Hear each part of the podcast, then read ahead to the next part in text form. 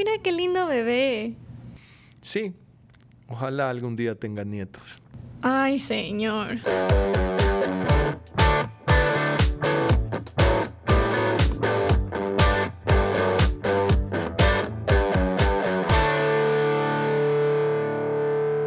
Solo que este señor anda ahí en el celular. Estoy poniendo el tiempo para Sí, ya está, no, no estaba en el celular, estaba poniendo el cronómetro. Claro, porque, o sea, ahí está la generación, porque a mí se me hace que tu generación es más adicta al celular, ¿sabes? Puede ser, puede ser. Esa, esa es mi, mi, mi, mi idea, En este caso es control, es control. para controlar el tiempo. Ya, pues también tienen ahí ese sentimiento sí. de, de Eso sí. controlarlo todo. Pero mi generación también tiene eso de la- del control. Mi generación también tiene eso de le cuesta soltar las cosas. Oye, ¿y ¿qué película marca diferencias generacionales? ¿Has ti- visto alguna? Claro, si a ti te gusta esa, la de Anne Hathaway. Ah, ¿Cómo se llama? y con Robert De Niro, Esa. pasante de moda. Esa a ti te gusta bastante. sí, y a mí encanta, también. Y yo creo a todo el mundo le gusta esa película. Sí, a ti te gusta encanta. mucho esa. Sí, sí, Esa es sí. linda. Sí. Bueno, también la... um, eh, Con Anne Devil- Hathaway, ajá, Claro, la Devil misma. eh, Wears uh, Prada se llama, ¿no? Sí, sí, sí, Eso sí, también. Y también hay algo de generación. Sí, Porque Meryl también. Streep hace mucho más autoritaria, Exacto. un liderazgo mucho más fuerte, sí. Pero sí. en cambio acá es distinto, Acá porque es diferente. Anne Hathaway es la dueña de la empresa Sí. y Robert De Niro entra como un pasante. A mí me gusta más Senior. esa. La verdad es que a mí, y creo que a Centennial nos gusta más la de Robert De Niro, la del pasante de moda. No sé en qué, en qué año salió esa, pero creo que fue en un año en el que como que ya te ibas adentrando a este como mundo laboral. Entonces ver esta representación de... eh, no sé, no me acuerdo cómo se llamaba su personaje, pero la protagonista mujer, la, la que era la CEO de Sí. esta empresa. Ella lo había fundado, era la fundadora de una empresa de, de moda y habían crecido súper rápido. Exacto. Y claro, y ya se veía como este tipo de empresas con oficinas abiertas, Sí. mucho más colaborativas. Ella, me acuerdo que al principio de la, de la película, ella eh, hace un rato de eh, agente de, de- de servicio al cliente. De servicio al cliente, sí, sí, sí. Entonces como que ves, oye, el CEO no es que está metido en una oficina, sino que está ahí, en, en, en donde, donde pasan las cosas. Exacto, y que el pasante no era alguien sin experiencia como en cambio en eh, El Diablo Visto en la Moda, sino era todo lo contrario, porque en Diablo Visto en la Moda era, un, un- era alguien que entraba y como que no sabía nada y como que le tocaba así como, como que medio asustado.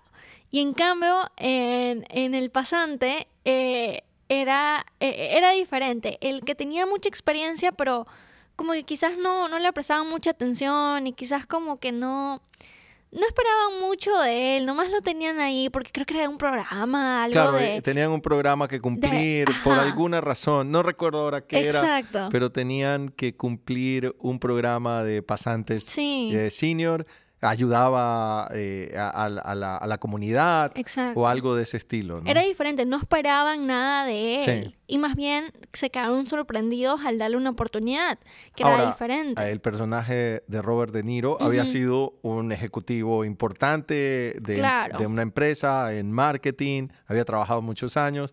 Y claro, ahí empiezas a ver cuando él, desde el día anterior, dejó su traje listo, Sí. se puso el, el- el- eh, la alarma del reloj para despertarse. Uy, y la fue- alarma del reloj, eso fue Claro, buenísimo y, esa fue- escena. y llevaba un maletincito, un maletín de Sí. cuero muy elegante y fue de traje y corbata. Y corbata. Eh, eh, se rasuró para Sí. ir todo muy bien presentado. Sí, sí. Y ahí empiezas a ver, y en cambio los otros chicos, eh, jeans y t-shirts y zapatos tenis y, y Mm. muy, muy relajados como es hoy, ¿no?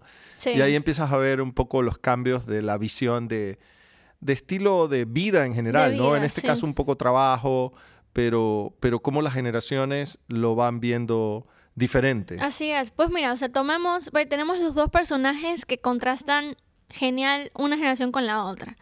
Porque el personaje de Robert De Niro te muestra un poco cómo, cómo era antes. O sea, era tú te graduabas, te contrataban de una empresa que quizás ni era el puesto de trabajo que tú habías estudiado. O sea, muchas veces era, tú te metías en la empresa que te daba el primer trabajo y, ah, era una buena empresa, pues ahí entré. Claro. Y ahí, ¿qué pasaba? Te quedabas ahí añales. O sea, los años que tú te podías quedar. Creo que llegar a 25 años era el promedio en una empresa, no era nada. Bueno, yo llegué a 30 años en Banco Guayaquil. No era nada, no, nunca era nada nuevo. Alguien que tenga 25 años en una empresa. Y te quedabas ahí después ¿qué hacías? O sea, normalmente te jubilabas de la misma y ya, y ahí te quedabas. Mi generación, es escuchar, o sea, le vas a decir a mi generación, te tienes que dar 25 años en esta empresa, se te ríen, eso no pasa. Claro, y, ahora, y bueno, eh, durante el año pasado que, que, me tocó entrevistar a muchos chicos jóvenes, eh, promedio, 28 años promedio, pues este, veía sus hojas de vida y, todos habían trabajado ocho meses en X empresa, eh, un año y medio en otra. Eran muy jóvenes, eh, la mayoría menos de 30 años, y habían estado en cuatro o cinco empresas, eh, distintos cargos. Y eso tal vez hace algunos años, cuando yo contrataba gente, lo veía mal. O sea, para mí ese era como un puntito menos, un puntote menos. sí. ¿sí? y, era como que buscabas a alguien que por lo menos ya lleve más de cinco años en una empresa y que no se esté cambiando. Era como, tú veías, como, ah, qué inestable. Mm, no. Y hoy, en cambio, primero, no vas a encontrar a gente que haya hecho una carrera larga en una empresa. No, no. la vas a encontrar tan, tan frecuentemente. Y dos, más bien hoy, eh, los chicos que tienen esos cambios son los que están buscando cumplir con el propósito, lo que tú decías. No es que la primera que me abre un, espacio y ya trabajo ahí, sino es eh, busco lo que quiero lograr, ¿no? El que se empate conmigo, el que mejor se empate conmigo y también le sacamos valor a muchas empresas, quizás poco tiempo, pero muchas empresas. Le sacamos experiencias de todo y, y, saber de diferentes lugares y saber cómo se maneja e ir probando dónde nos sentimos Mejor también dependiendo de nuestro nivel en el que estamos, en nuestra vida, el punto en el que estamos. Porque hay, hay tantas vacantes que hay, es un, muy, o sea, un chiste muy grande, como un meme de queremos a alguien recién egresado que tenga cinco años de experiencia y que y te quedas así como, no, o sea, eso no va a pasar. Y si quieres que alguien sea así, va a ser alguien que va a estar rotando mucho de, trabajos. Va a ser alguien que emprendió por un año, eh, que se metió con un socio eh, por cinco meses, que tuvo una, una pasantía de seis meses. Entonces, si quieres a alguien que tenga experiencia y que sea joven, te va a tocar a alguien que, que saltó de un lado al otro en diferente tiempo. O sea, no puedes a alguien joven que tenga experiencia que haya estado cinco años en una empresa. Es imposible. Sí, yo creo que tu generación lidia mejor con la incertidumbre. O sea, para, para nosotros, cuando yo empecé a trabajar hace 32, 33 años, eh, como que ya estaba establecido cuáles deberían ser los hitos o el roadmap a seguir. Claro, encontrar, plan de vida. encontrar un trabajo, tener una novia, casarte, eh, comprar una casa, construir una casa, tener hijos, y era como que, como que todo estaba, ah, había que hacer check a algunas cosas. Claro. Hoy me parece que los chicos mm, no está así, o sea, es más libre. Hay una incertidumbre y están dispuestos a o, no casarse o, casarse más adelante o, no tener hijos o sí tenerlos. O sea, no, no, no hay una rigidez tan grande de un mapa eh, que tienes que ir cumpliendo como pasaba con nosotros hace, hace 30 años. Y, como, y como no hay esa rigidez, bueno, puedes cambiar de, puedes cambiar de, de, trabajo, puedes moverte a otros lugares, que no, no es tan, tan complicado como nos pasaba a nosotros que, oye, ¿cómo que voy a renunciar? ¿Y, ¿Y, cómo voy entonces a mantener la casa? ¿Y cómo voy a pagar la cuota de la hipoteca? Ahora los chicos están más libres y, creo que es rico, me parece simpático, a mí me gusta. Claro, pues mira, tomando en ejemplo el, el, otro lado de la película que creo que fue por eso que fue tan bien aceptada por ambas generaciones, que tenemos el personaje de Anne Hathaway.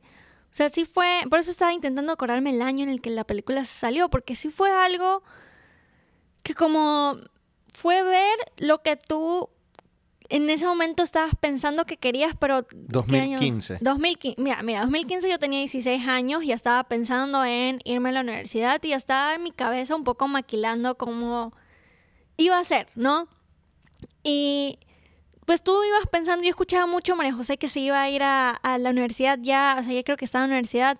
En y 2015 María José ya estaba en empezó universidad. en, en Pues universidad. mira, y yo es- escuchaba mucho eso de, ¿y qué va a estudiar ella? Pero tienes que estudiar algo que le permita tener una casa y estar con los hijos. claro. Y yo en mi cabeza y empezaba a maquilar eso de, "Mm, pero yo no estaba pensando en estudiar nada y pensar acorde a los hijos. Yo estaba pensando en algo, este, según a lo que yo quería estudiar y quería trabajar. Entonces a ti te sale esta película justo en ese momento con esta chica que supuestamente lo tenía todo. Era la CEO de una empresa vacancísima, eh, había escalado arriba, nadie se lo había dado y ella lo había podido hacer.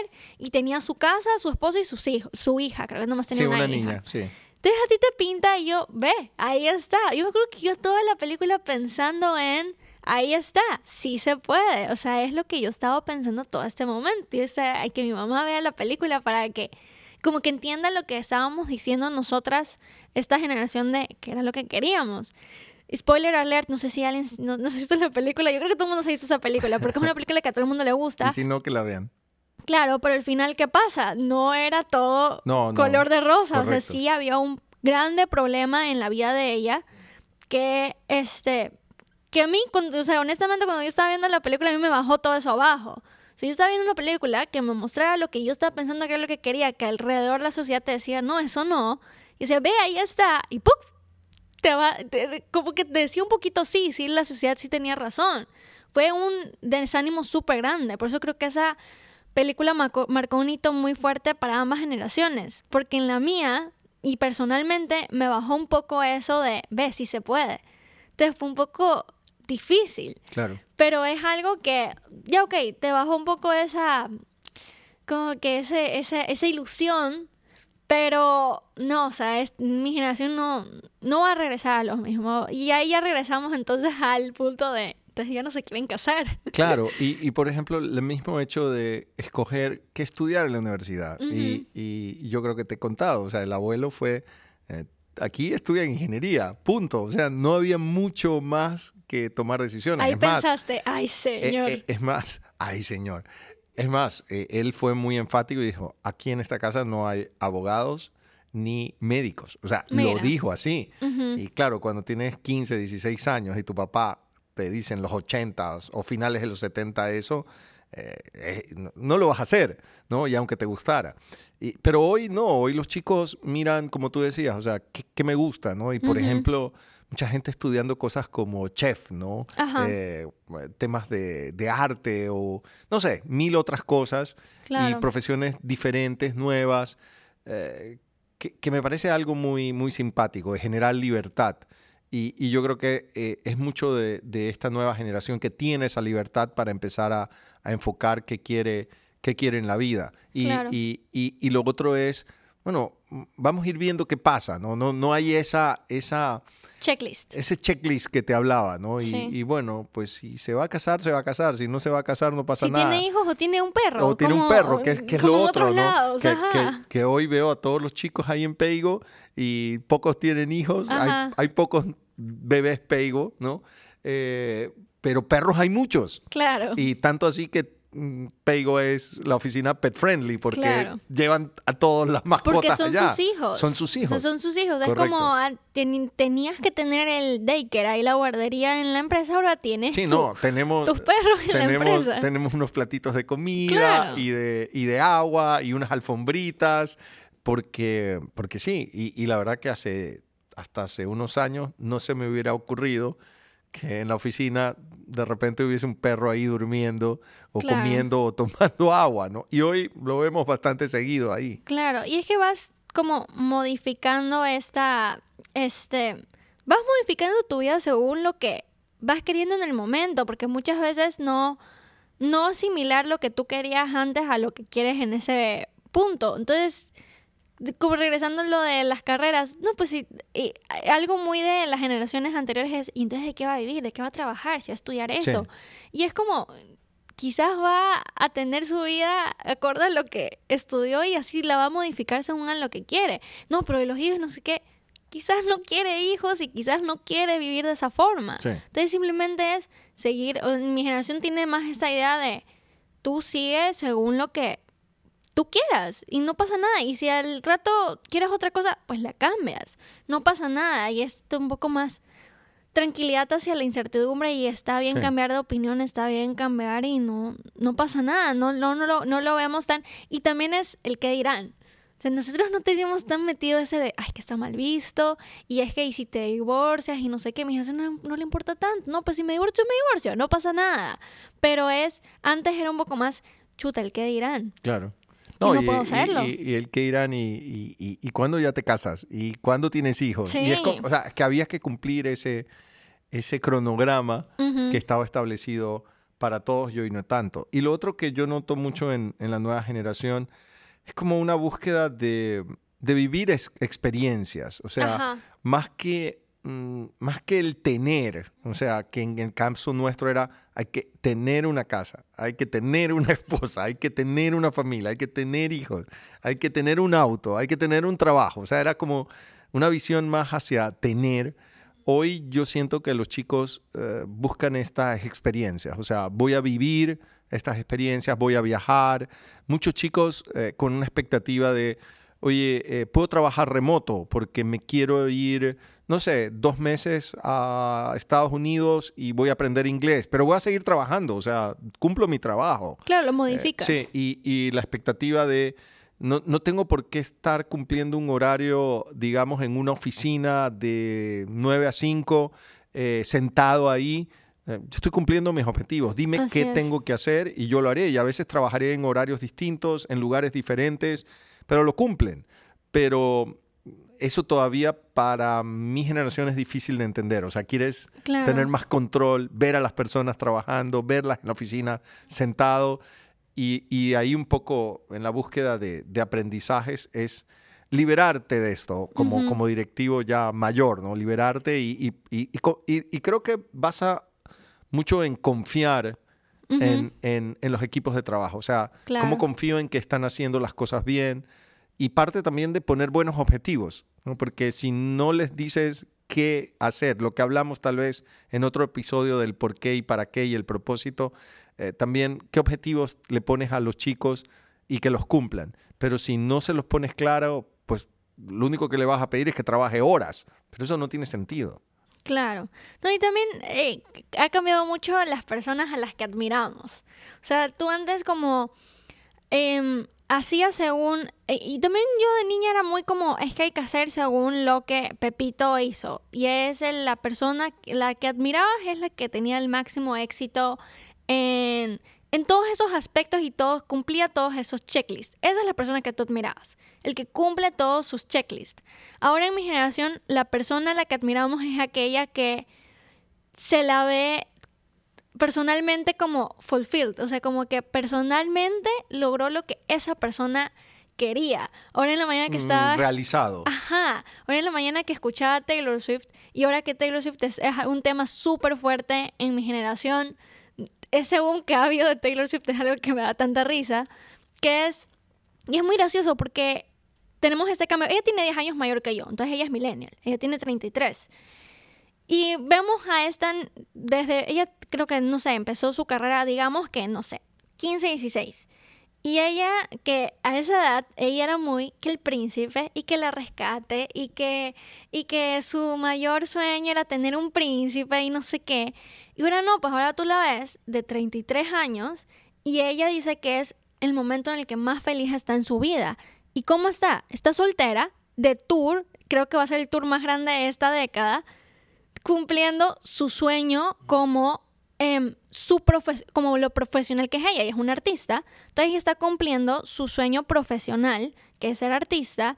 Está en la cima y está completamente soltera y feliz. Entonces, ella no ha cumplido los checklists, ella no, no, no, no se casó a, antes de los 30 porque si no después te quedas en la percha. Y ella, su boom ha sido últimamente después de haber tenido más de 15 años de trabajo.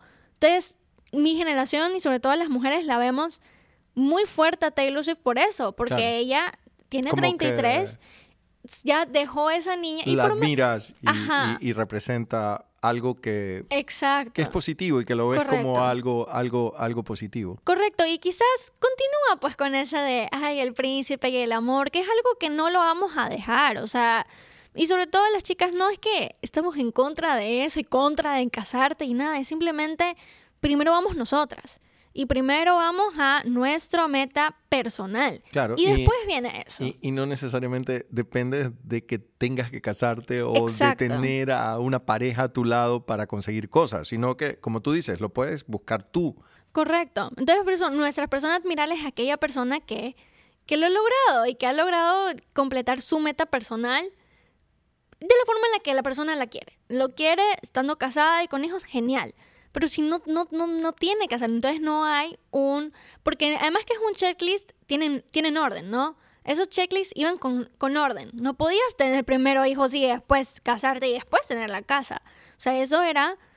Así no era. Entonces, no, ahora tú, no, tú, tú puedes cumplir tus checklists personales en el orden que tú deseas. Claro. Y si tú bien lo cumpliste y tú y, y la cantidad de checklists que tú deseas, pueden ser más, pueden ser menos, en el orden que a ti te venga en gana, esa es la persona que nosotros admiramos. Sí, y, y claro, y mi generación también, eh, la verdad que con un pobre equilibrio entre una vida profesional y, y Ujú. personal, o sea, eh, momentos en que la dedicación profesional era altísima en Claro. tiempo y en energía, porque un poco era lo que te demandaba eh, la sociedad o, o lo que tenías que hacer, ¿no? Claro. Y, y esto no significa que había que trabajar menos, pero, pero poder equilibrarlo mejor, ¿no? Poder Claro. hacer las cosas eh, de mejor manera, más productivas, más eficientes y poder estar también mucho más tiempo con, con tu familia. Claro. Eh, y, y yo creo que eso, al menos a mí en la pandemia, aprendí eso, porque para mí era como que súper importante eh, estar ahí en la oficina. claro. Estar temprano, el primero y el último en irme. Y el último en eso era sí. como algo, como una marca mía, pero tenía que Claro. hacerlo. Y, y- y luego en la pandemia te diste cuenta que eh, no es necesario. Y, Sí. y poder combinar mejor ambos aspectos de la vida. No, sí, mira, si tú ya creo que ibas al doctor ya porque la empresa te obligaba. En cambio, por mi lado, o sea, yo si tengo cita médica, yo me voy a la cita médica. A mí no, eso de que hay que tenemos reunión a las 9 de la mañana. Ok, voy a poner la cita médica lo más temprano que pueda para parar el menos tiempo posible, voy a pedir permiso y todo.